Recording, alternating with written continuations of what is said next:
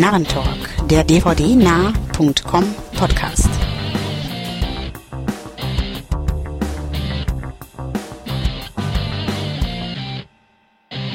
Hallo und herzlich willkommen zur Ausgabe Nummer 13 des Narrentalk, dem Podcast von www.dvdnarr.com. Ähm, ich darf euch herzlich begrüßen. Mein Name ist Andreas und mit mir am Mikrofon sind heute. Ja, hallo, hier ist der Wolfgang. Und der Stefan ist auch mal wieder dabei. Ja, wie alle zwei Wochen gibt es auch heute wieder ein volles Programm. Äh, ein bisschen gestrafft insoweit, dass René leider keine Zeit hatte. Schöne Grüße von hier aus. Und wir steigen heute ein mit Trailern und als erstes äh, das Regiedebüt von Drew Barrymore, äh, Whip It mit äh, Ellen Page. Eure Meinung dazu? Ja, war auf alle Fälle witzig, der Trailer. Ähm, irgendwie auch durchgeknallt und könnte könnt durchaus unterhaltsam werden. Drew Barrymore hat ja auch ähm, in ihrer Filmauswahl quasi immer recht, recht witzige Rollen oder recht witzige Charaktere gespielt und wenn sie das jetzt in ihren eigenen ersten Film so mit rüberbringt, dann könnte es durchaus interessant und unterhaltsam werden. Mhm. Ja, sehe ich genauso.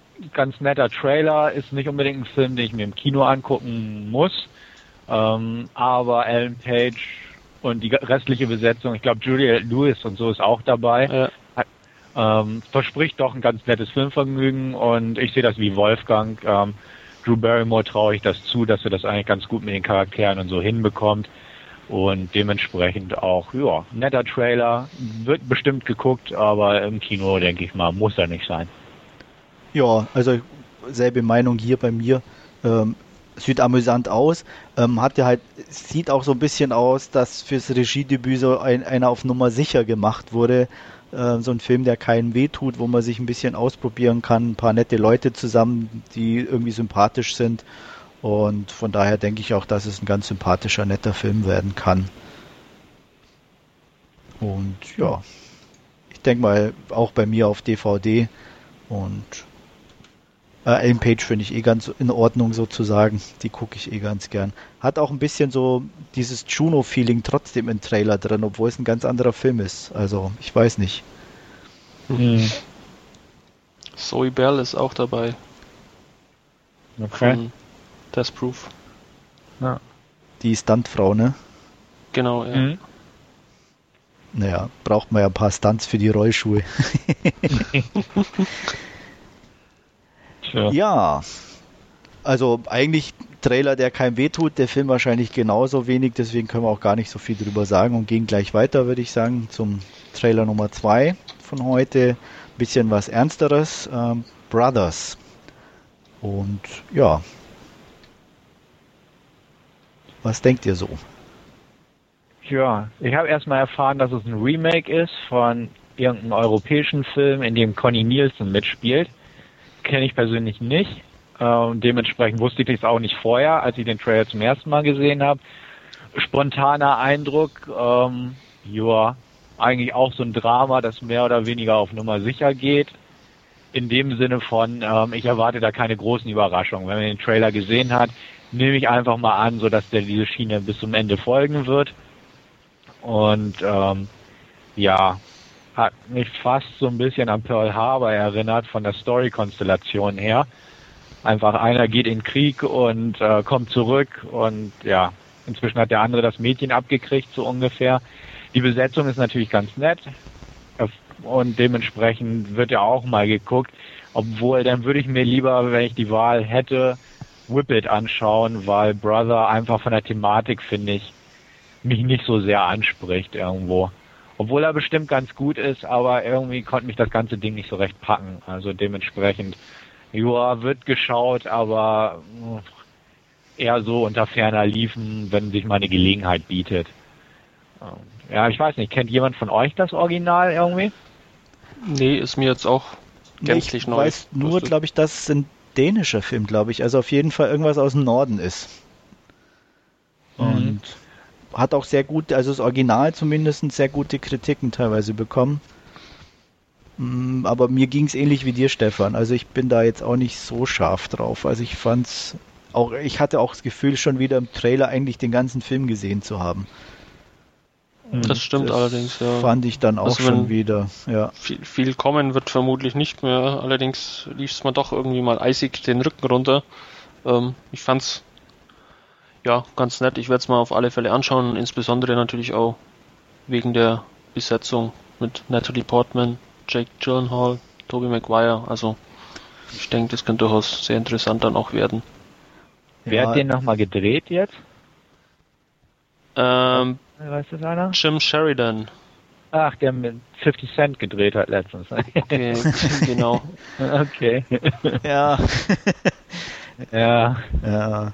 Also ich meine, ich bin da auch ehrlich, ich bin jetzt nicht so der Riesenfan von Jake Gyllenhaal und Tobey Maguire, dass ich mir die auch unbedingt angucken müsste. Ich finde die okay, ähm, was die bisher gemacht haben, aber so richtig vom Hocker hauen tun sie mich jetzt auch nicht. Also weiß auch nicht. Natalie Portman nicht. Die, die habe ich jetzt gerade nicht erwähnt, oder? Nein, aber darum, darum frage ich ja jetzt, ob Doch, aber sie, sie allein wäre jetzt. Nein, aber es ist jetzt kein Grund für mich, alleine den Film zu gucken, nur weil sie mitspielt. Wenn mich der Film an sich dann sonst auch nicht interessiert. gut, ja. Also, wie gesagt, Ja. wenn jetzt da dazu noch irgendwie eine interessante männliche Besetzung vielleicht wirklich da wäre, wäre die Chance größer. Aber nachdem mich die zwei Jungs so irgendwie gar nicht schauspielerisch interessieren, ähm, ich finde auch, ist zwar jetzt irgendwie anders, aber die, die Bilder von, von Gyllenhaal als Prince of Persia ziemlich dämlich. Ähm, reizt mich null bis jetzt und von daher auch Brother irgendwann mal, aber nicht wichtig. Ja, sehe ich genauso, obwohl ich würde da in die, die Aufzählung der Schauspieler auch bei mir Natalie Portman durchaus mit reinziehen. Also muss ganz ehrlich sagen, ähm, die hat als kleines Mädchen gut gespielt in Leon und auch in äh, Beautiful Girls fand ich sie sehr charmant. Aber so danach irgendwie, hm, sie tauchte mal hier und da auf, aber so ganz überzeugt, ja, ich weiß nicht. Ach, VW Vendetta. Ja, aber auch da, hm, ja, war auch nett, aber hätten auch 20 andere Schauspielerinnen spielen rollen, die, können die Rolle, finde ich. Also deswegen. An den musste ich auch gerade denken und da dachte ich auch, ah, aber das zählt für mich so nicht ganz als Ausnahme der Regel so ungefähr. Okay. Also dementsprechend.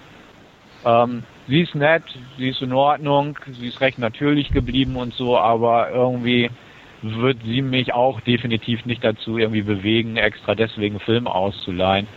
Ähm, mit Jake Gyllenhaal und so geht's mir genauso. Tobey Maguire mag ich gar nicht mal so, weil, ach, der ist mir zu Spider-Man geschädigt irgendwo.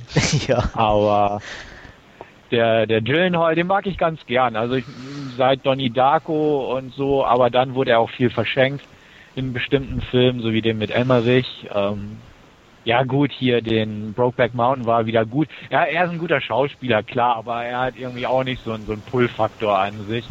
Dementsprechend, also dieses ganze Projekt irgendwie reizt mich nicht so direkt. Und dementsprechend, ja, habe ich ja schon erwähnt. Wird bestimmt irgendwie mal geguckt, spätestens wenn er 20.15 Uhr auf Pro 7 an einem Sonntagabend läuft, aber davor nicht unbedingt, sagen wir es mal so. Okay. Ähm, ja. Noch jemand was zu Brothers? Nö, dann gehen wir weiter und Ja. kommen zum roten Faden unserer letzten Podcast sozusagen. Äh, Uwe Boll hat einen neuen Trailer. Film nennt sich Rampage und ja, typisch Boll, oder? Ja. Ja, typisch Boy, das stimmt. Gut, gute Aussage. Ähm, Finde ich auch. Ähm, jedenfalls typisch Boll in letzter Zeit, wo es so ein bisschen mit den großen Schauspielern und den großen Budgets nicht mehr so hingehauen hat. Ähm, was ich eine positive Tendenz finde bei ihm. Also ähm, weniger Budget, ein bisschen mehr konzentrieren drauf, nicht unbedingt eine Videospielvorlage verfilmen zu müssen. Ruhig ein bisschen provozieren und mit Wut im Bauch finde ich gut. Ähm, ich habe mir letztens erst den Stoic angeguckt, den neuen Uwe Boll-Film. Den fand ich sehr gelungen, muss ich dazu sagen. Der ist ja noch kleiner als alles andere, was er bisher gedreht hat. Ist ja so ein Kammerspiel mit vier Mann in einer Gefängniszelle die ganze Zeit. Den hat er verdammt gut hingekriegt und ähm, ist definitiv sein bester Film in meinen Augen. Tunnel Rats war ja auch schon ganz gut, also dementsprechend sehe ich eigentlich eine positive Tendenz bei ihm und hoffe einfach, dass Rampage oder auch Darfur das so ein bisschen weitertragen wird. Ähm, dementsprechend bin ich gespannt. Ähm, entweder wird Rampage totale Grütze und nur auf Provokation ausgelegt, oder er kann irgendwie tatsächlich noch da was Vernünftiges rausziehen. An sich boah, könnte nett werden mit den Actionsequenzen, er hat ja ein paar nette Explosionen schon mal im Trailer verpackt. Ähm, angucken werde ich ihn mir definitiv. Und im Kino wird er eh nicht laufen und die Frage ist, wie er in Deutschland überhaupt rauskommen wird. Aber och, ich sehe da eigentlich recht positiv entgegen, wenn es auch nur so eine mobile Neugier ist, was Uwe mal wieder verzapft hat. Aber dementsprechend, ja, irgendwo freue ich mich drauf. Mal gucken. Also ich werde man auch definitiv anschauen. Äh, ja, mehr oder weniger aus denselben Gründen eigentlich, weil es äh, ja eigentlich pure Neugier dran und ich denke mal, äh, ich verspreche nicht zu viel, wenn ich sage, wir werden auf alle Fälle dann in einem unserer zukünftigen Podcasts dann vermutlich auch besprechen oder zumindest auch kurz anreisen. Definitiv, ja. Also ich schließe mich dem allgemeinen Tenor an. Interessant. Äh, bisschen fast, also vom Trailer, man kann jetzt natürlich noch nicht zu viel sagen, aber schon sehr auf Provokation ausgelegt. Ähm, wie Stefan schon sagte, interessant wird wirklich, ob es einen gewissen Unterbau gibt, ähm, auf dem der Film dann ruhen kann und äh, sich ein bisschen auch doch Zeit für die Charaktere nimmt oder ob es wirklich reine Provokation ist und der Typ da halt einfach durchdreht. Ähm, wird sicherlich insofern interessant werden, das zu sehen. Ja, ist die Frage. Also wie gesagt, ich habe mir diesen Stoic letztens angeguckt und der ist ja eigentlich auch sehr provokant von der Materie her. Ist ja die Aufarbeitung dieses Siegburger, Siegburger Foltermords. Und da hat er zum Beispiel aber auch bewusst verzichtet, irgendwie einen großartigen Unterbau zu basteln. Also da hat er im Prinzip das einfach nur sprechen lassen, was er auf Film gebannt hat. Und das ist eigentlich nichts weiter als dieses Verbrechen gewesen und ziemlich ausgedehnt das Ganze. Aber es funktioniert in dem Sinne, weil die Wirkung auf den Zuschauer funktioniert. Aber da hat er zum Beispiel, wie erwähnt, diesen Unterbau komplett vernachlässigt. Also da, das wird nicht kommentiert oder hinterfragt oder so. Ob das bei dem Rampage so klappen wird, kann, wie auch immer, ist, ist ein bisschen fraglich. Also ich bin gespannt irgendwo hatte ich auch in, in dem Liquid Love Forum gelesen, dass äh, er in einem Interview gesagt hat, da ist irgendwie ein großer Twist noch drin in der Geschichte. Gut, geht als absolut nicht aus dem Trailer hervor, aber eventuell hat er da noch irgendwas, was er aus dem Hut zaubert in dem Zusammenhang. Ähm, mal gucken. Irgendwann wird bestimmt ein richtiger Trailer rauskommen, der ein bisschen mehr verrät. Und ja, im Auge behalten, auf jeden Fall. Ja, das werden wir sicherlich. Also, wie gesagt, wenn ein Twist drin ist, umso besser. Wenn es nicht ganz so glatt läuft wie im Trailer, äh, macht den Film bestimmt nicht uninteressanter. Ja, damit beschließen wir unsere Trailer-Sektion für heute und gehen weiter zu den letztgesehenen Filmen. Und beginnen wird heute Wolfgang mit Shinjuku Incident. Ja, genau. Und der wird ja ähm, demnächst auch auf dem Fantasy-Filmfest laufen.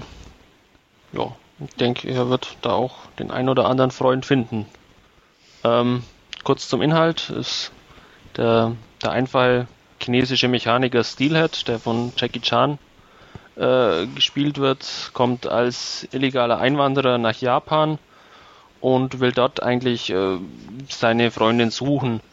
Ähm, dabei findet er jetzt dann Unterschlupf bei einem alten Freund, der von Daniel Wu gespielt wird und einigen anderen chinesischen Flüchtlingen. Ähm, die chinesischen Flüchtlinge an sich leben in Japan dann ähm, am Rande der Gesellschaft, äh, sehen sich eigentlich permanent auch mit äh, Fremdenhass und, und Diskriminierung und sowie Ausbeutung eigentlich konfrontiert. Äh, sie müssen auf, auf Müllkippen teilweise Material sammeln und sortieren, also ähm, ganz, ganz niedere Tätigkeiten machen, weil sie zu was anderem einfach nicht, nicht eingestellt oder bezahlt werden.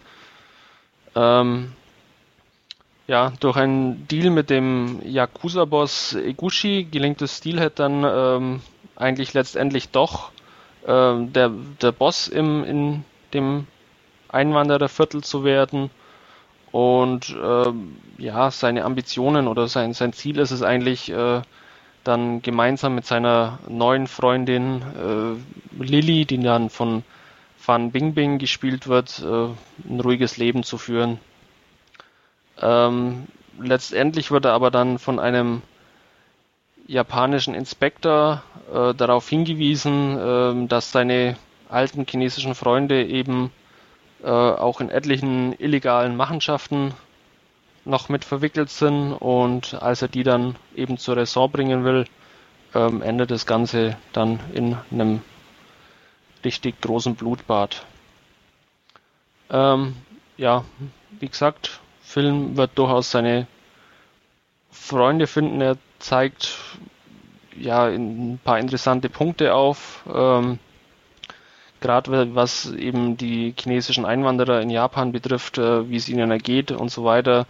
Ähm, Regisseur Derek Yee, der unter anderem auch äh, Protégé und Lost in Time gedreht hat, hat da ja auch ein gewisses Händchen dafür, eben solche, solche ja, eher schwierigen Themen an den Mann zu bringen. Ähm, hat das eben in seinen vergangenen Filmen ja schon mehr oder weniger eindrucksvoll eigentlich unter Beweis gestellt. Ähm, was mir bei Shinjuku Incident ein bisschen aufgefallen ist, es bleibt ein bisschen bei einer, bei einer recht einfachen Charakterzeichnung, was dann eben ähm, ja, den, dem Film über zwei Stunden nicht unbedingt zugute kommt, insbesondere weil er ja doch eher ein heikles Thema behandelt. Äh, Gerade die Figur von Jackie Chan, wenn man es jetzt betrachtet, ähm, er kommt halt einfach als, als einfacher Mechaniker vom Land aus, aus, aus den Weiten Chinas äh, nach Japan. Er muss dann eben äh, bei diesem Deal mit diesem Yakuza-Boss, ähm, ja, äh, ja, ich will jetzt nicht spoilern, ähm, ein paar furchtbare Dinge auch tun und bleibt aber dahingehend irgendwie der, der, der einfache Typ und kann, kann sich eben auch irgendwo überhaupt nicht vorstellen, dass seine, seine Kumpels, mit denen er da ähm, die Wohnung geteilt hat in Japan, eben dann doch weiter auf der schiefen Bahn bleiben und blendet das irgendwie komplett aus, wohingegen dann sein alter Freund, der eben von Daniel Wu gespielt wird, ähm, quasi in einem Szenenwechsel von, von einem äh, total zurückhaltenden und, und schüchternen Kerl äh, zu einem absolut durchgedrehten äh, ja, Drogendealer wird. Also da fehlt ein bisschen die Charakterentwicklung. Ähm, aber ansonsten, also wie gesagt, sehr sehenswert, thematisch sehr interessant, ähm, toll gefilmt auch das Ganze in Japan mit äh, den ganzen Neon-Reklamen und so weiter, die man dann ja aus Tokio auch kennt. Also sehr ähm, solide, ähm, bleibt aber meiner Meinung nach hinter den anderen Filmen von Derek Yee ein bisschen zurück sieben von zehn Punkten da von meiner Seite. Und wie ist Jackie so? Mal angefragt, weil er ja. Ähm,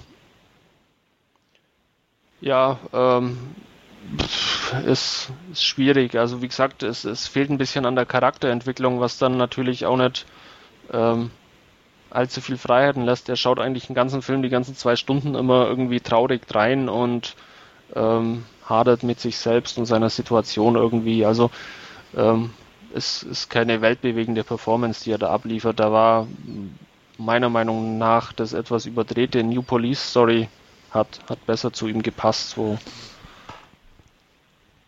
Ja, ich kann mir den eh nicht irgendwie in einer ernsten Rolle vorstellen. Also ich ja.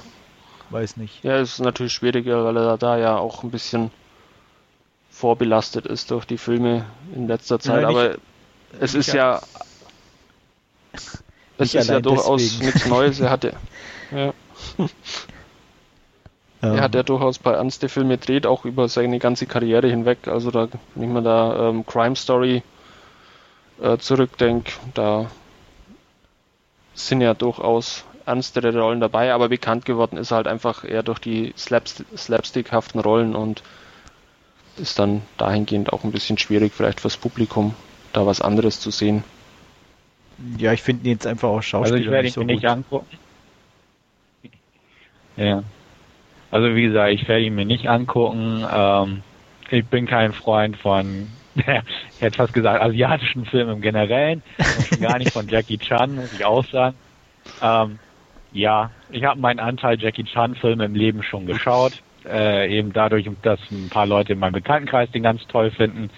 Aber ähm, es war einfach nie so mein Fall. Und ähm, wie Andreas auch sagte, ich kann ihn mir auch sehr schlecht in einer dramatischen Rolle vorstellen. Mag sein, dass er so gut meistert, aber für mich, weiß ich nicht, ich, ich verbinde da irgendwie zu viel Negatives, ohne dass es böse gemeint ist mit ihm. Ähm, ich kann damit nichts anfangen. Also dementsprechend, ähm, nee, dieser Film wird wohl nicht in meinen Player wandern. Hätte ich jetzt fast auch nichts anderes erwartet. Ja. Ja, ich werde dort vielleicht mal irgendwann gucken, aber äh, zwingend notwendig ähm, ist er, glaube ich, auch nicht für mich. Dann machen wir weiter und ähm, was ich noch gesehen habe in letzter Zeit ist eine Fernsehserie und zwar die Season 1 von ähm, True Blood. Ähm, nur ganz kurz.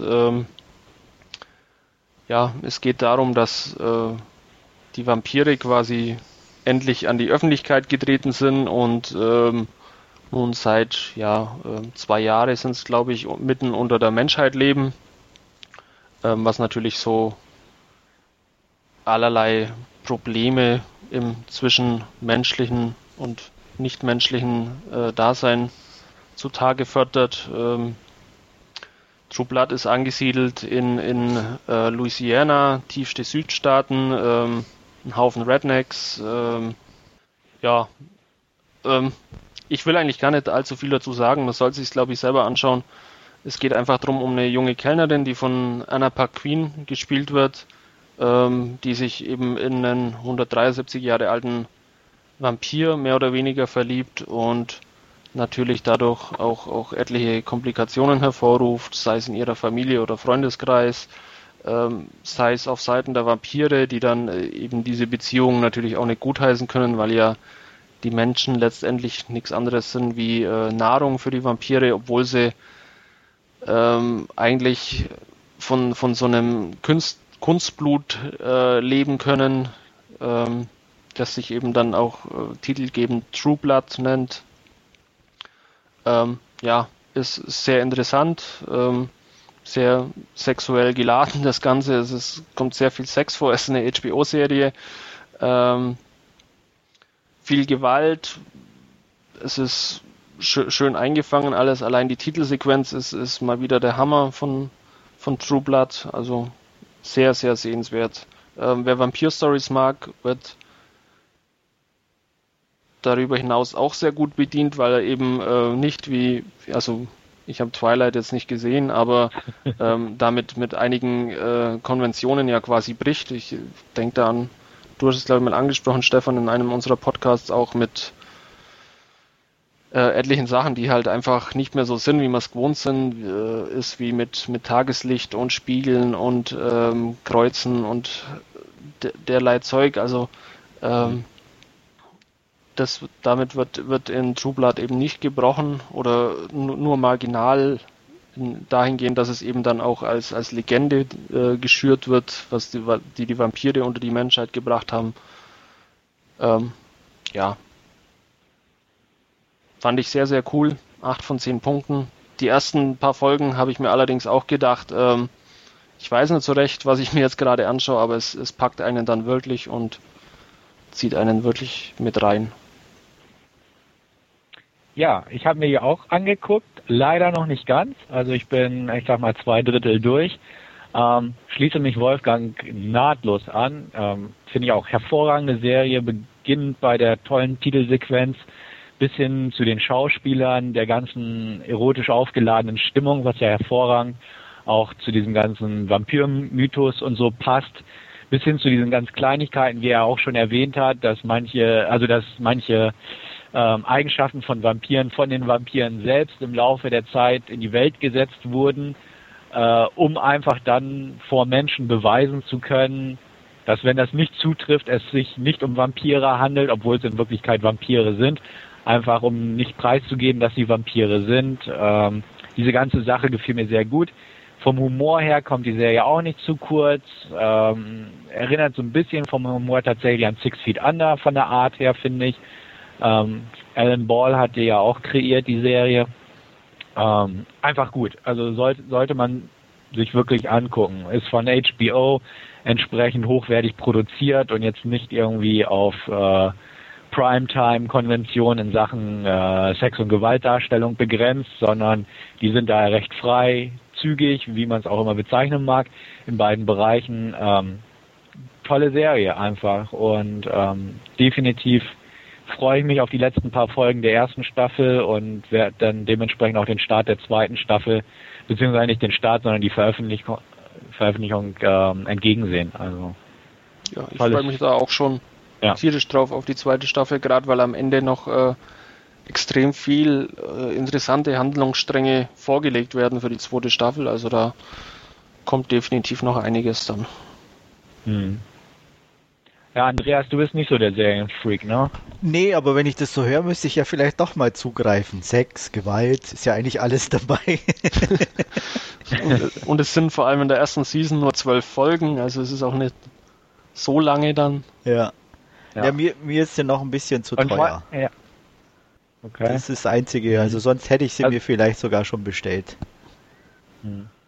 Was halt auch wirklich gut ist an der Serie, ist, dass die Figuren sehr sympathisch sind. Also das, das finde ich so das, was am herausstechendsten im Prinzip ja. ist. Die, die Suki, die Anna Paquin gespielt, äh, die von Anna Paquin gespielt wird, die ist einfach hinreißend süß in ihrer Art und auch im englischen Original mit dem Südstaaten-Slang und so. Ihr Bruder ist halt so ein, ja, etwas unterbelichteter Typ, will ich mal sagen, dafür sehr sexsüchtig und drogenexperimentierfreudig.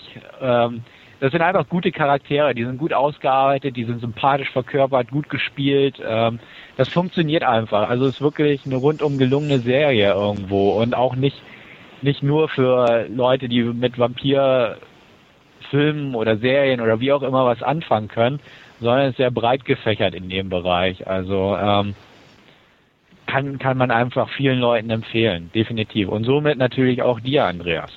Ja, ich, ist vorgemerkt. Ja. äh, ihr habt ja beide die, äh, die US Blu-ray, wenn ich das richtig in Erinnerung habe. Ähm, ja. Ist ja. da Untertitel mit drauf? Weil so mit, mit Akzent Südstaaten und so ist es schwierig zu verstehen? Nee, es sind, sind Untertitel dabei. Okay. Sogar gut zu, gut zu verstehen, aber auch, muss man auch ja, sagen. Und es sind sogar löblicherweise nicht nur für Hörgeschädigte Untertitel dabei, sondern äh, auch normale Untertitel. Okay, das ist ja sehr gut, ja. Das ist leider viel zu selten Was der Fall. ja in letzter Zeit auch ein bisschen vernachlässigt wird, immer bei den Veröffentlichungen. Ja. Hm. Also gut, ihr habt mich überzeugt. ja. ich werde mir eine Serie kaufen. Auch, äh, die Blu-ray ist auch äh, sehr ordentlich gemacht, also ähm, kann man, kann man nichts sagen. Ja. Ich fand es halt wirklich für zwölf Folgen auch, auch halt trotzdem als Blu-ray relativ teuer, oder kam mir das nur so vor? Oder ist es bei neuen Releases ähm, bei Serien eher normal? Also ich, wie gesagt, ich bin da nicht so. Jein, also das ist, ich, was hat es jetzt gekostet? 45 Dollar bei Amazon.com. Ja, ist glaube ich schon eher, ja, im, im oberen Segment, glaube ich, was, was Serienveröffentlichungen ja angeht. Weil wie gesagt, so. Aber ich glaube, die HBO-Dinger sind, sind allgemein so recht teuer. Also ja. der John Adams oder Generation Kill sind auch nicht wesentlich billiger. Ich glaube, das hat einfach mit dem Bereich was zu tun. Ja, aber, aber sonst, sie ja, sind also, meistens eben auch ihr Geld wert, die HBO-Serien. Ja. Also es ist auch wirklich äh, kein Hänger drin irgendwie in den in den zwölf Folgen. Ich habe sie auch an äh, ja, zwei oder drei Tagen durchgeschaut, eigentlich komplett. Und eine Folge geht dann auch eine, eine gute Stunde immer. Also es sind dann auch zwölf Stunden, die ich dann mehr oder weniger an zwei, drei Tagen oder einem Wochenende äh, dann auf einem Rutsch eigentlich weggeschaut habe. Also, also die sind richtig eine Stunde lang. Ähm, ja, so 55 Minuten. Achso, so um den Dreh okay, immer 50, mhm. 55 Minuten. Ja. Okay. Ja, sobald es mal unter 40 Dollar ist, werde ich ein Bestellvorgang starten. Mach das. Ja, wollen ja, wir weitergehen? Dann wird Stefan, ja, du? Können wir machen. Ja, Ich habe mir gestern ähm, deutsche Geschichte amerikanisch aufgearbeitet angeguckt, hätte ich fast gesagt. Und zwar Operation Walküre, das Stauffenberg-Attentat. Ähm, ja, wer ein bisschen geschichtlich gebildet ist, hätte ich fast gesagt, ähm, weiß, dass am 20. Juli 1944 ähm, dieses fehlgeschlagene Attentat auf Adolf Hitler stattgefunden hat, was ja ziemlich genau den Jahrestag jetzt markiert, aktuell. Und ja, ähm, dahinter steckt da halt ein Klaus Schenk Graf von Stauffenberg, hier verkörpert von Tom Cruise, der ähm, ja mit der Politik Hitlers einfach ähm, nicht mehr zurechtgekommen ist und ähm, daraufhin von äh, Kreisen rekrutiert wurde, die ähnlich denken wie er, die dann gemeinsam ein Attentat durchplanten, durchexerzierten auch, ähm, das aber, ja, wie wir alle wissen, sag ich mal, fehlgeschlagen ist. Ähm, das war auch so ein bisschen mein Bedenken an dem Film. Man kennt den Ausgang in allen Bereichen, was aus Stauffenberg geworden ist, was aus äh, Adolf Hitler geworden ist.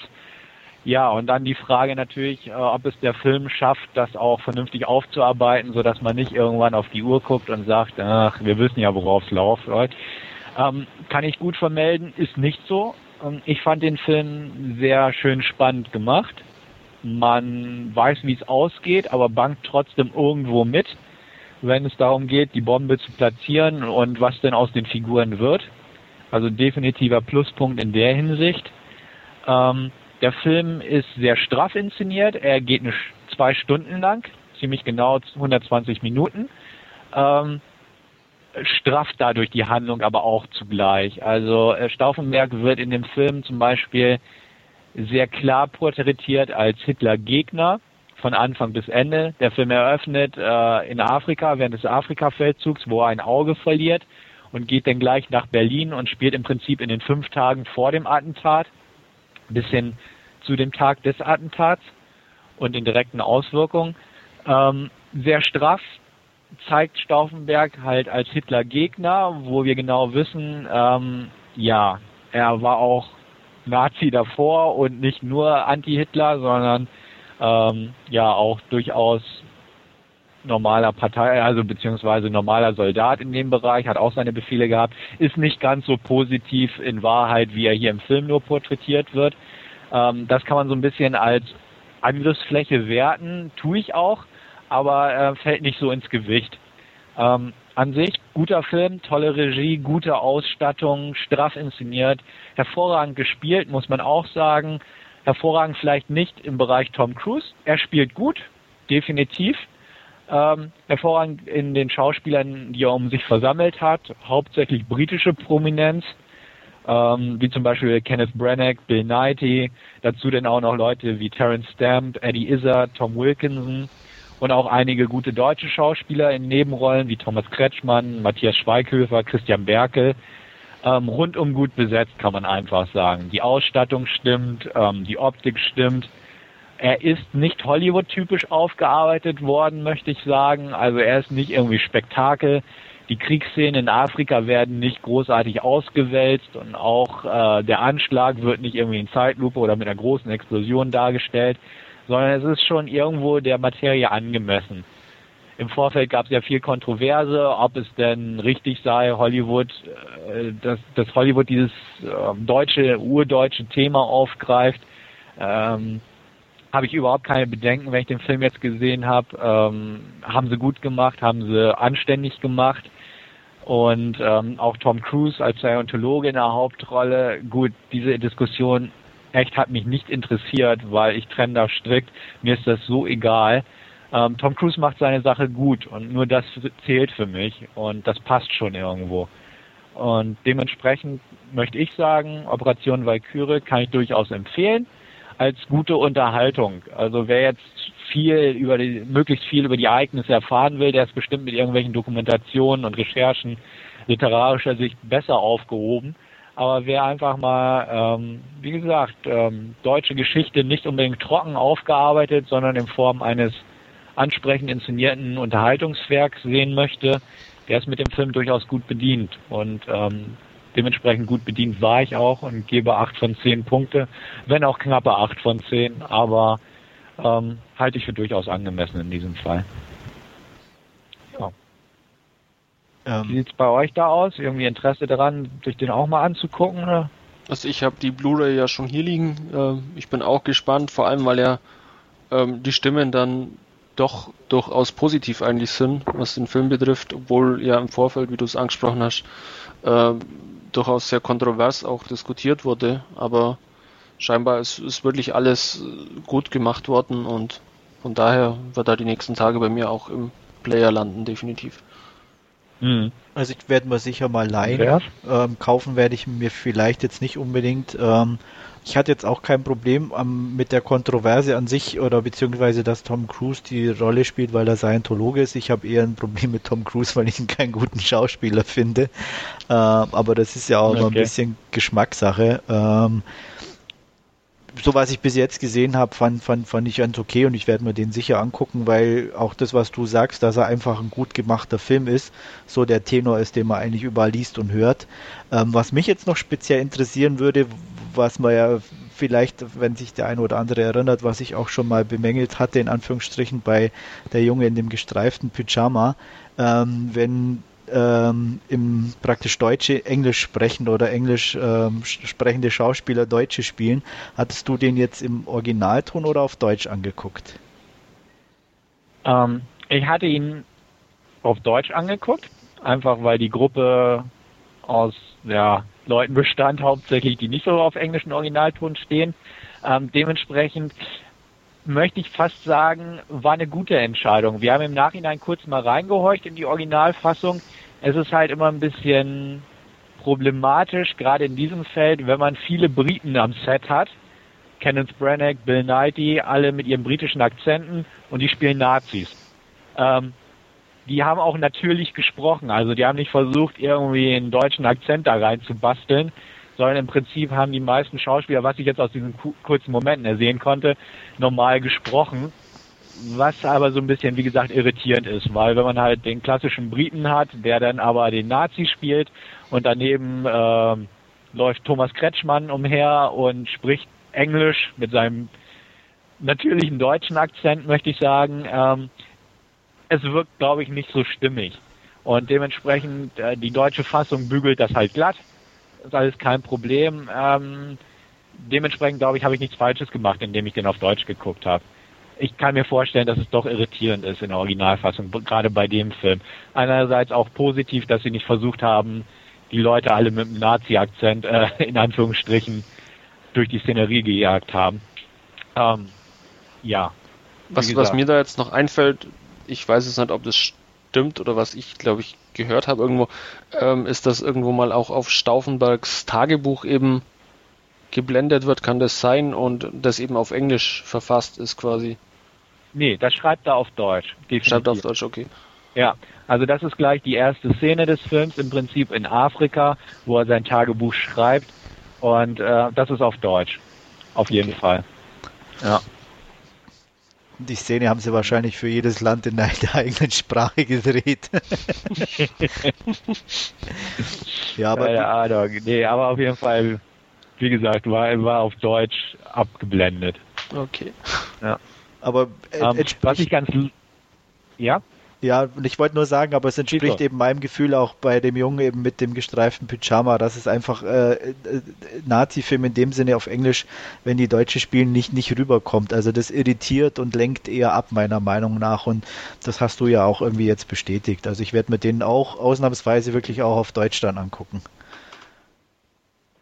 Ja, ähm, hier Valkyrie, die, worauf das ja basiert, ist ja von Wagner. Und ähm, da ist so ein netter Spruch in dem, ja, was heißt netter Spruch, aber es gibt die Szene, wo Valkyrie ist ja auch der Plan, dieser Notfallplan, der in Kraft tritt, wenn äh, der Führer stirbt oder etwas in seinem Umfeld Negatives geschieht. Ich will da gar nicht zu sehr ins Detail gehen, aber auf jeden Fall basiert dieser Plan auf Wagners Valkyrie. Und dann gibt es die Szene, wo Stauffenberg diesem Plan halt Adolf Hitler vorliegt und Adolf Hitler meint dann so, ja, mh, hm, Sie sind ein großer Kenner von Wagner und nur wer Wagner richtig versteht, kann den Nationalsozialismus verstehen. Da dachte ich auch, hm, okay, netter Spruch irgendwo. Ähm, wusste ich nicht so ganz, ob ich da schmunzeln sollte oder ob ich das, ja, wie das gemeint ist irgendwie. Weil nur wer Wagner versteht, versteht den Nationalsozialismus wirklich. Vielleicht bin ich auch nicht gebildet genug in dem Bereich, um das zu durchschauen, die, dem wahrheitsgemäß diesen Zitat oder Wahrheitsgehalt. Aber das war so die einzige Szene im Film, wo ich so ein bisschen aufstutzte irgendwo. Aber ansonsten, man, ja? Vielleicht sollte man dahingehend Uwe Boll fragen, weil der hat ja in Far Cry seinen Dr. Krieger von, von, von Udo Kier, der hat doch auch Wagner gehört, oder täusche ich mich da jetzt? Nee, schon richtig, glaube ich. Genau. Also, aber dem so dieses, hm, nur wer Wagner versteht, versteht den Nationalsozialismus wirklich. Dann dachte ich mir auch, Mensch, wenn man so bei den Wagner-Festspielen im Publikum sitzt und plötzlich aufschreit, jetzt verstehe ich den Nationalsozialismus endlich. Hm. Kommt vielleicht Weiß nicht so auch nicht gut. so recht. Ja, nee. Aber- Nee, ja, nicht aber vielleicht, vielleicht weiß es ja einer unserer Hörer besser und kann uns darüber aufklären, Ja, ähm, Ja. Was, was damit gemeint ist. Ja. Äh, Wäre Genau. definitiv interessant. Wäre nicht, Ja. dass wir noch irgendwie auf Nee, den also wie gesagt- Umkehrschluss kommen und sagen, äh, wer Wagner versteht, ist Nationalsozialist. Das wollen wir ja jetzt nicht behaupten. nein, nein, nein. Nein. Nein, nein.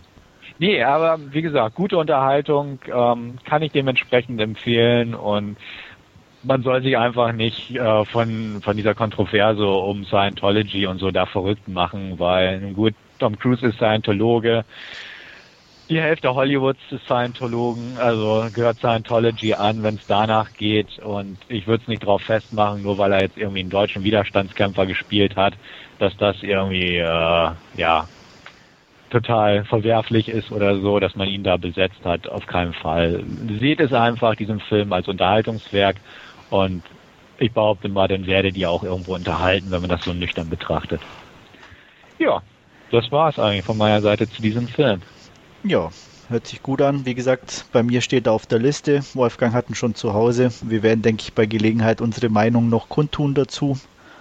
Und kommen jetzt zu unserer großen Review und mal wieder ein etwas älterer Film. Wir besprechen heute True Romance und als kurze Inhaltsangabe, ähm, die trage ich mal kurz vor. Ähm, Clarence liebt Comics und Kung-Fu-Filme und mit der Damenwelt hat er aber leider so ein bisschen seine Probleme. Ähm, an seinem Geburtstag lernt er Alabama kennen und verbringt auch die Nacht mit ihr. Am nächsten Tag gesteht sie ihm, dass sie eigentlich eine Hure ist, die für ihn gekauft wurde von seinem Chef und dass sich aber trotzdem unsterblich in ihn verliebt hat. Und Clarence ist auch sehr angetan und ähm, beide haben nichts Besseres zu tun, als sofort zu heiraten. Und Clarence äh, fühlt sich ein bisschen unwohl, weil er weiß, dass Alabama noch einen Zuhälter im Hintergrund hat und geht eben zu jenem, um sie freizukaufen, was dann ein bisschen schief geht und er neben ein paar Leichen auch einen Koffer voller Koks äh, an der Backe hat. Und um diesen Koffer dann ganz schnell in Geld zu verwandeln, kontaktiert er einen alten Schulfreund in Hollywood, um dort eben diese Drogen zu verticken. Und nicht nur ein Filmproduzent interessiert sich dann in Hollywood für diese Drogen, sondern auch die Polizei und die Mafia, der die Drogen eigentlich gehören. Und das alles steuert natürlich dann auf einen riesen Showdown hin. Ja, so viel zur Inhaltsangabe. Und was haltet ihr von True Romance? Einer nach dem anderen? Ja, fange ich dann einfach mal an. True Romance ist ähm, einer meiner absoluten Lieblingsfilme. Gucke ich immer wieder gern. Habe ich damals gleich auf, als er auf Video rauskam, mir aus der Videothek bringen lassen, weil ich glaube, da war ich noch nicht 18. Und ähm, ja, seit, seitdem mag ich den Film einfach. Ähm, was heißt mögen? Ähm, ich finde ihn absolut großartig. Ähm, der hat alles. Der hat äh, tolle One-Liner, der hat eine lustige Handlung in dem Sinne, einfach, dass sie schön durchgeknallt ist mit durchgeknallten Charakteren. Ähm, hat wahnsinnig spaßige Momente, ähm, große Gefühle, viel Gewalt, tolle Schauspieler, tolle Rollen. Ähm, der hat einfach alles. Der, den finde ich großartig. Ähm, Tarantino hat ja das, das Drehbuch geschrieben oder zumindest irgendwie die erste Version oder wie auch immer. Ähm, das merkt man dem Film auch so ein bisschen an. Tony Scott hat ihn gedreht, äh, dementsprechend optisch toll anzusehen ist der Film. Ähm, der hat einfach einen Drive, der ganze Film, ähm, dass, dass Christian Slater halt Elvis-Fan ist und auch Elvis sieht. ähm, beziehungsweise immer undeutlich mit ihm kommuniziert, ähm, sind so nette Details einfach, die passen. Und ähm, das Ganze ist einfach so stark irgendwo auch romantisch gemacht ähm, mit dieser Liebesgeschichte und ähm, auch wie es ausgeht. Das Ende ist zwar so ein bisschen so ein Streitpunkt ganz gern bei dem Film, aber ich finde es auch passend. Ähm, rundrum gelungen. Einfach bis in den kleinsten Nebenrollen toll besetzt mit Val Kilmer als Elvis, Tom Sizemore ist dabei. Es gibt fantastische Sequenzen drin, äh, einfach ein Gespräch zwischen Dennis Hopper und Christopher Walken in einem Wohnwagen, das mit einer grandiosen Punchline endet, dieses Gespräch. Ähm, einfach toll. Kann ich, kann ich nicht viel zu sagen, außer dass wer diesen Film immer noch nicht gesehen hat, sollte das schleunigst tun und ähm, wird, glaube ich, auch einen Heidenspaß daran haben, diesen Film einfach mal zu genießen. Wer Tarantino und sowas mag, sowieso, aber auch allgemein. Ähm, gut, man, man muss Gewalt abkönnen bei dem Film, denn die Gewaltspitzen sind schon gut ausgeprägt, aber ähm, der rockt einfach. So, so möchte ich es mal zusammenfassen. Wie siehst du denn das, Wolfgang? Also ja, nicht euphorisch ich, oder nicht ganz so? Ich, Nee, doch, ich kann mich dem anschließen. Ähm, ich, ich mochte True Romance auch immer. Ich habe man auch schon mehrmals angeschaut mittlerweile. Ähm, ganz klasse natürlich auch der Score von Hans Zimmer. Die Musik ist wirklich ähm, hervorragend im Film. Dann natürlich auch die, das ganze Schauspielerensemble ähm, grandios, ja auch mit, mit Brad Pitt in einer eher kleinen Rolle als, als kiffender Mitbewohner und Samuel L. Jackson läuft irgendwann mal durchs Bild. Ähm, James Gandolfini, auch aus dem er aus den Sopranos dann später kennt, auch als, als kleiner Mafiosi da zu sehen. Ähm, ja, wirklich großartig. Also ich liebe den Film auch. Ähm, ja. Ich stimme ein in den Tenor. Wieder mal. ähm, ja, einer der besten Filme, die ich auch kenne. Also ähm, es passt, wie, wie Stefan sagte, wirklich alles. Also es ist ähm, von, von den Szenen wirklich jede einzelne hat was, wo, wo man sich irgendwie dran erfreuen kann auf die eine oder andere Art und Weise. Ähm, Text ist super, er hat einen gewissen Humor. Ähm, ähm, selbst für mich als Liebesfilm Muffel ist der 1A romantisch sozusagen. Ähm, allein diese, diese äh, wenn er am nächsten Tag äh, kommt, nachdem, also ich glaube, wir können spoilern, oder? Der Film ist so alt, dass wir uns da nicht zurückhalten müssen. Ich, ich denke auch, dass äh, den, ja. die meisten eigentlich kennen sollten. Ähm, als er da zurückkommt und den Zuhälter umgebracht hat und sie zu heulen anfängt und dann sagt, das ist das Romantischste, was jemals jemand für mich getan hat. Das ist einfach der Brüller und auch so toll gespielt, auch von Patricia Arquette. Äh, ich finde auch ihre diese Naivität irgendwie, die sie ausstrahlt und in der Stimme mit drin und trotzdem hat sie irgendwie so eine, strahlt sie so eine gewisse Würde aus, also in der ganzen Einfachheit, die sie auch hat irgendwo. Ich weiß nicht, wie man das anders beschreiben soll. Ähm, und, und auch, aber auch Christian Slater, die so wirklich straight Leute sind irgendwo und ähm, ja, einfach Spaß macht, denen wirklich zu folgen und was die erleben, einfach da, da dabei zu sein. Ja, man fiebert ja quasi auch immer mit und auch immer wieder eigentlich bei, bei jedem Ansehen, ähm, wie, wie es denn nun weitergeht und, und ja, ob sie ihre Drogen losbekommen und, und wie, wie es denn ausgeht alles und ob sie dann ja glücklich bis ans Ende leben werden ja. und so weiter und so fort. Also der Märchenfaktor ist auch gegeben. ja. ja. Ja, irgendwie schon, ne? Ja, also, also ich muss gestehen, ich habe ihn ähm, vor kurzem, also ich habe mir die äh, UK Blu-ray geholt jetzt vor kurzem und ich habe ihn vor kurzem zum ersten Mal im, im O-Ton auch gesehen, weil ich bis, bis dato nur die äh, ja, tolle Laser Paradise DVD immer hier stehen hatte. Puh. ähm, ich muss, muss gestehen, es war ein bisschen gewöhnungsbedürftig im O-Ton, weil ich äh, durchaus der Synchro einen, ja, einen gewissen Reiz auch zuschreibe. Also die ist wirklich äh, meiner Meinung nach nicht schlecht und, und trifft eigentlich auch äh, die Stimmung des Films recht gut, was ja bei Synchros durchaus dann auch mal in die Hose gehen kann. Aber dahingehend, aber der O-Ton ist dann natürlich schon noch ein bisschen ja, knackiger und, und reizvoller auch. ich mag die Synchro auch, einfach aus, auch aus dem Grund, ähm, wie gesagt, damals aus der Videothek, aus, als VHS ausgeliehen. Ähm, ich, ich kannte sie nicht anders. Äh, den Film habe ich dann irgendwann im O-Ton das erste Mal gesehen, als dann in den USA die, die DVD irgendwann rauskam. Aber davor hatte ich ihn halt schon mehrfach auf Deutsch gesehen und das passte eigentlich auch so sehr schön. Die Synchro ist gut, definitiv. Der O-Ton ist auch schick. Ich würde gar nicht meine Hand jetzt ins Feuer legen wollen, was ich besser finde, einfach weil das andere so sehr Gewohnheit geworden ist irgendwo. Ja. Aber ähm, dementsprechend ähm, sind beide Versionen absolut prima.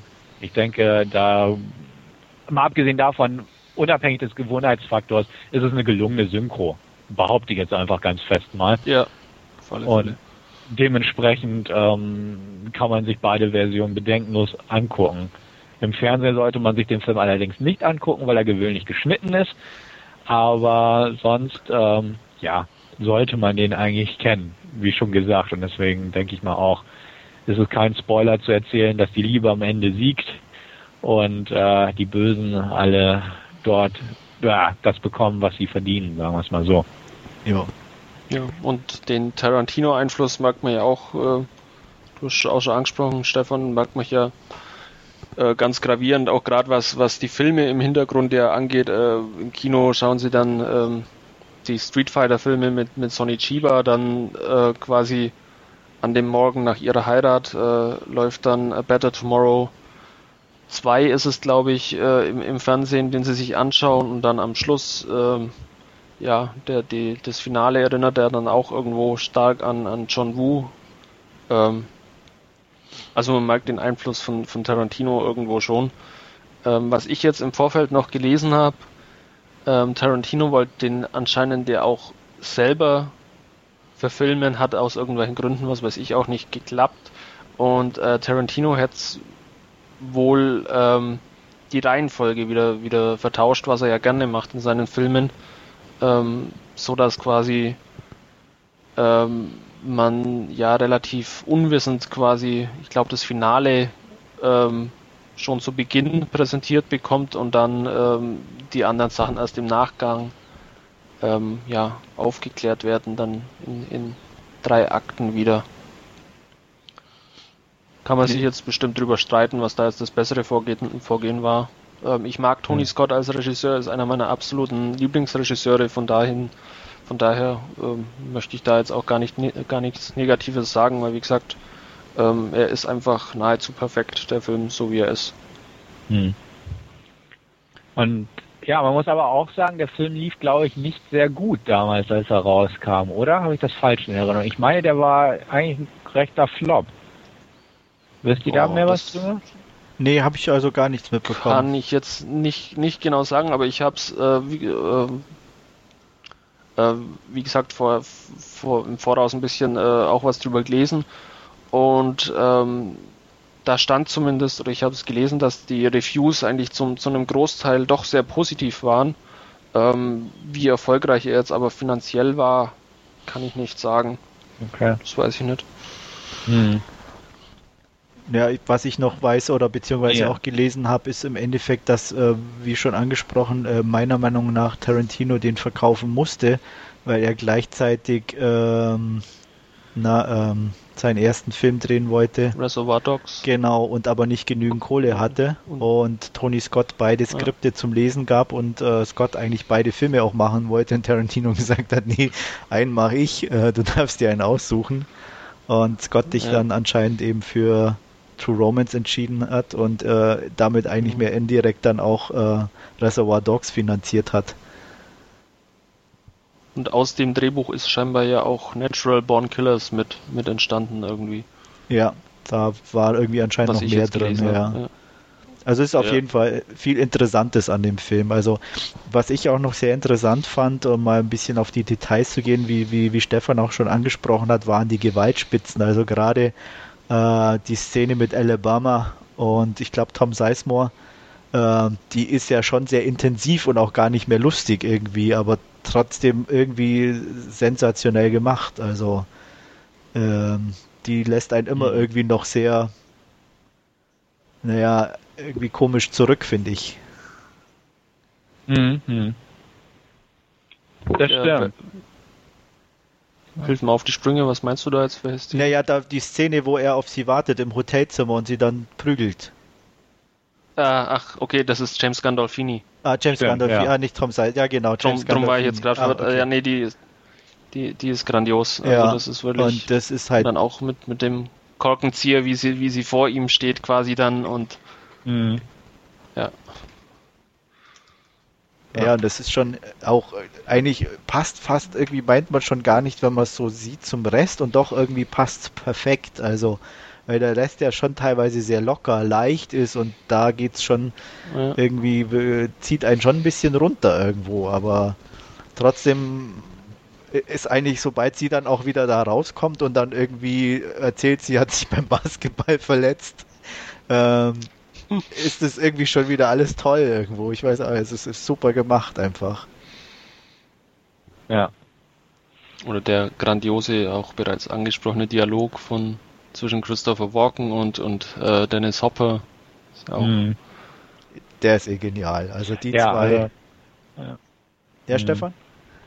Ja, was ich, was ich auch interessant fand, ist mir so im Nachhinein mal aufgefallen mit Tony Scott, dass er den Showdown, beziehungsweise das Grundfundament des Showdowns, auch irgendwie mehrfach in seinen weiteren Filmen wieder aufgegriffen hat. Ja, So in dieses- Domino zum Beispiel. In Domino oder auch Ja. in ähm, Enemy of the State vor allem. Das ist mir das erste Mal aufgefallen. Das ist auch die Szene, wo sie sich da alle in der Küche zusammentreffen und einer versteckt sich unterm Tisch und alle anderen erschießen sich gegenseitig. Ja, Also, ähm, und bei Domino, genau, das, das war dann so das zweite Mal vom Konzept her. Da dachte ich auch, Mensch, Tony, du zitierst dich auch da ständig irgendwie. Aber sonst, nee, also, wie gesagt, rundum gut. Viele Popkulturreferenzen, die ganze Elvis-Sache, Christian Slater arbeitet im Comicladen, die Filme, die ähm, Wolfgang schon angeführt hat, die er sich da im Kino anguckt und so. Also, ähm, ja, es ist einfach, einfach ein sehr komm, reichhaltiger Film in allen Bereichen irgendwo. Also Fans, Fans von bestimmter Schauspieler kommen voll auf ihre Kosten, weil Christian Slater selten besser war als in der Rolle und Absolut, ja. ähm, man sieht halt überall bekannte Gesichter überall und auch Patricia Arquette war, glaube, nie wieder so gut irgendwo. Nee. Aber ja, und dann ja. Und dann hat man halt so coole kleine Sequenzen einfach. Ja, das erwähnte Gespräch Dennis Hopper und und ähm, Christopher Walken. Bei den Deleted Scenes ist ja noch eine Szene mit Christopher Walken dabei, die ja leider nicht im finalen Cut drin war. Aber ja, diese diese kleinen Rollen machen auch viel Spaß. ja. Gary Ja. Oldman natürlich auch als, Ja, als, als ja. Drexel. Genau. Äh, ich weiß nicht, also beim, ich habe den jetzt gestern angeguckt und ähm, was mir aufgefallen ist, ich will das jetzt nicht mal irgendwie negativ äh, behaften, aber ist, was mir dann auch im Nachgang einfach immer wieder in, in, in den Sinn kam, ist, ich will jetzt nicht sagen, dass es schon eine rassistische Tendenz ist, aber es wird sehr viel auf ethnische Zugehörigkeiten abgezogen, sage ich jetzt mal. In, in einigen Sequenzen und ähm, also es fiel mir sehr auf. Ich weiß nicht, ging es euch ähnlich oder? Durchaus so ein bisschen. Also es fängt ja, Ja. mit an, Gary Oldman da als Rastermann. Genau, und der ja eigentlich lieber schwarz wäre oder so, ne? Eigentlich ist er ja ein Neger, Ja, obwohl ja. er ein Weißer ist. Ähm, Und Ja, dann sind auch so- gra- gerade ein Dialog eben auch zwischen Walken und, und Hopper ist ja auch genau, das eine oder ja. andere dann, dann mit drin dahingehend, ja.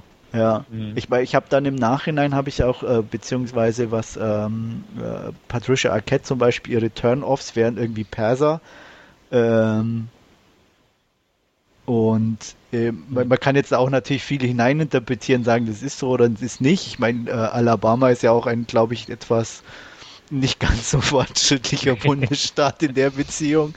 Ähm, also, keine Ahnung, aber ist schon, es ist viel auf, also fand ich irgendwo. Also wie gesagt, ohne das negativ zu bewerten, oder ich will, wie gesagt, ich will nicht sagen, dass es irgendwie, aber es war in jegliche Richtung immer irgendwo was vorhanden.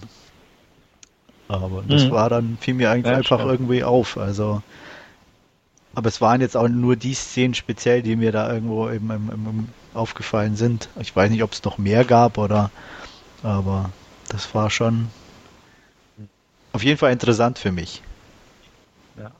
Hm. Ich hatte, glaube ich, irgendwo auch mal gelesen, dass Tarantino ursprünglich irgendwie ein anderes Ende gehabt hat. Und ähm, dass Tony Scott dann das irgendwie umgeschrieben hat und ein anderes Ende dran geschrieben hat. Und wo Tarantino dann im Nachhinein meinte, ja, das war schon ganz gut so, wie er es gemacht hat. Aber das habe ich nicht mehr in Erinnerung, wie das ursprünglich aussehen sollte oder so. Ich weiß nur, da irgendwas von gelesen zu haben. Wisst ihr wahrscheinlich auch nicht so direkt, ne? Ja, ich habe die UK, da ist aber ein anderes Ende mit drauf, wo er stirbt. Das Ja, ist richtig, das, genau. Das ist das Originalskript scheinbar auch. Aha, okay. Ja, das kann, genau, das kann es gewesen sein. Ja, also gedreht auch- ist also es, aber noch keinen. Ja, er hat dann das andere gewählt, glaube ich, der Ja. Tony Scott irgendwie. ist, glaube ich, auch besser. Und- also ich habe es mir angeguckt und das war Ja. auch ähm, nicht so toll. Irgendwie auch, es war auch zu lang irgendwie. Also es hat nicht so gepasst irgendwie in die ganze Stimmung vom Film. Hm. Was ich jetzt auch noch gelesen habe, ist, dass eben äh, Tarantino in Reservoir Dogs dann wieder auf, auf äh, True Romance referenzieren wollte, irgendwie mit, äh, mit, mit irgendeiner Nachfrage nach, nach Alabama oder irgendwie sowas. Mhm. Oder bin ich mir jetzt auch nicht sicher, ich glaube, das ist auch nicht drin oder äh, keine Ahnung, ist vermutlich auch rausgefallen, aber Ja. war wohl auch mal beabsichtigt. Sehr lustig Klar, fand ich auch. Ja, ist äh, sehr interessant, diesen, diesen Filmproduzenten. Der war ja auch ziemlich gut irgendwie und soll ja angeblich an Joel Silver angelehnt sein, was ich auch gelesen habe. Mhm. Und irgendwie, ich weiß nicht so, wenn, wenn, wenn man den so sieht, also ja, ja war nicht so weit weg, glaube ich. Ja, stimmt. Stimmt. Also ja, es gibt auch diese großartige Szene, ich weiß gar nicht, was für einen Beruf der hatte. Der Typ, der mit seiner ähm, Karre da durch die Hollywood Hills fährt, mit Ja. seiner Beifahrerin, wo Mhm. sich das Koks verstecken muss, als ihn die Polizei anhält, ist auch so eine großartige Szene irgendwo. Ähm, köstlich. Köstlich, Super, ja. wo er sich dann das Koks, er, oder sie, sie das irgendwie reißt und dann platzt die Tüte auf und er kriegt es dann halt ab. Voll in die Und dann Fresse. kommt der ja. Polizist und. Ja, ja. Deswegen, also da sind so viele Szenen bei, die einfach so gelungen sind irgendwo in dieser Dichte. Und das, das macht einfach den Reiz des Films aus. Und das ist halt nicht nur eine Aneinanderreihung von ähm, guten Szenen, sondern das Ganze ergibt einfach ein Ganzes. Und das, das ist sehr homogen, das Ganze. Und ähm, ja, einfach rundum gelungen. Also ich, ich wüsste jetzt spontan keine Schwachstelle an dem Film irgendwo. Und äh, Nee, nicht ich suche ganz gern nach Schwachstellen bei Filmen, aber bei dem finde ich irgendwie nicht so direkt was. Sicher, klar, hatte ich ja auch erwähnt, mit dem Ende, da kann man sich drüber streiten, aber auch das, das kitschige Ende, dass sie überleben und äh, ja, hier und da ist, glaube ich, auch mit dem Kind, ne? Ja, Haben die ein Kind gekriegt? am die Ende? haben genau, ja, ja, die tanzen am Strand. Also Ah, er, er tanzt mit seinem Sohn irgendwie am Strand und sie liegt irgendwie auf, auf dem Handtuch oder so. Ja. Genau, also das ist natürlich auch kitschig, aber es passt halt, weil der Film heißt True Romance und das ist halt diese bestimmte quirlige Art von einer Romanze und da passt auch dieses kitschige Ende dran. Ähm, wie du auch selbst sagst, da wäre dieser Tod von Christian Slaters Figur, der hätte das so ein bisschen, ja, einfach kantig gestaltet und es wäre nicht so schön rund gewesen, das Ganze. Ja, es und, war auch, ähm, es auch passt einfach schick. Ja, auch, auch, auch filmisch irgendwie fand ich sehr unrund das Ende, wie es gefilmt war. Also man sieht sie noch sehr lange irgendwie in der Gegend rumfahren mit dem Auto und ähm, sie ähm, wirft ihm halt irgendwie so mehr oder weniger vor, dass er sie verlassen hat und du Arschloch und was weiß ich. Also es passt überhaupt nicht in keinster Weise und war, also wie gesagt, von daher das, das Ende, das sie gewählt haben, passt wirklich genau.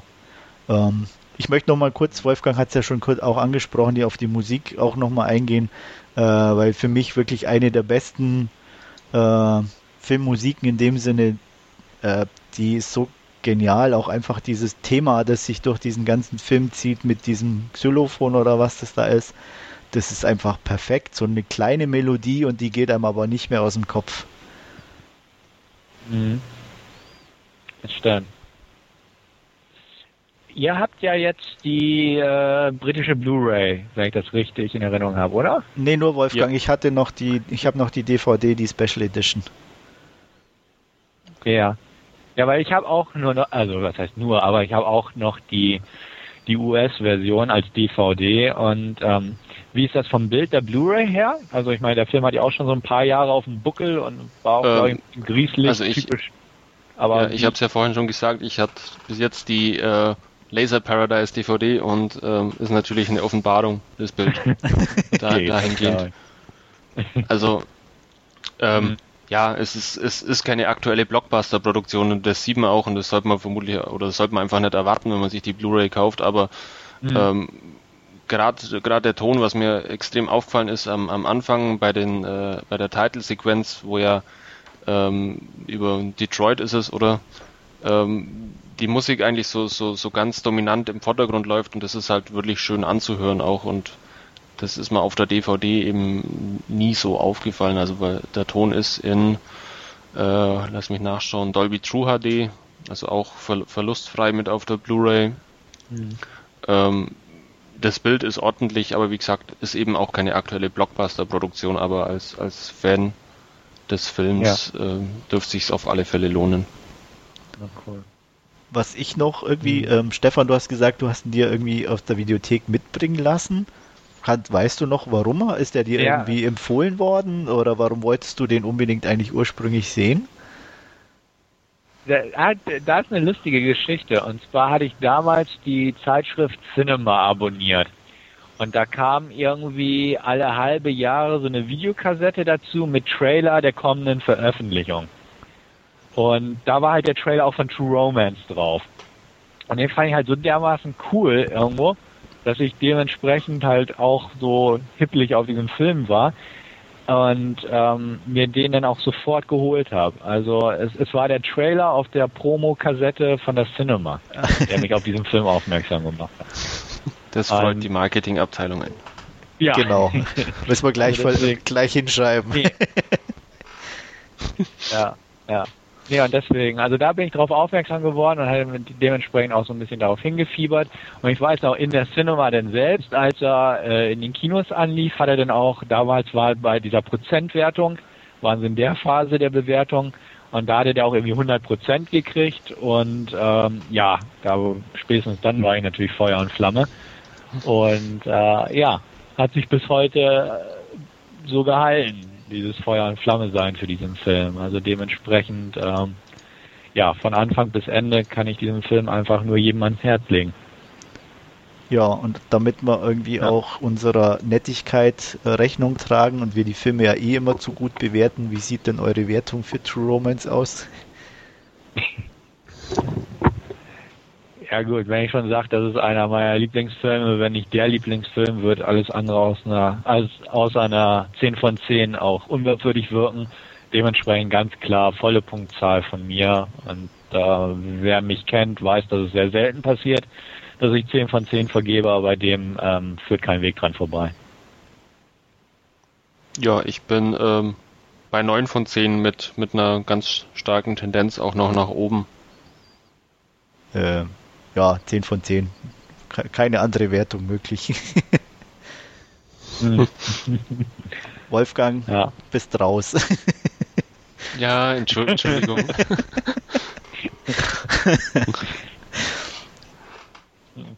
ja. Ja. Wunderbar. Ich denke, das ist ein schöner, schöner Schluss für unsere Review.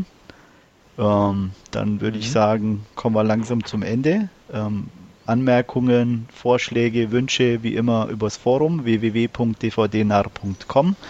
Ähm, E-Mails an podcast.dvdnar.com und mir bleibt dann eigentlich nichts anderes mehr zu sagen als Tschüss und bis zum nächsten Mal. Jo, bis in zwei Wochen. Ciao. Jo, tschüss und schönen Dank, dass ihr wieder dabei wart.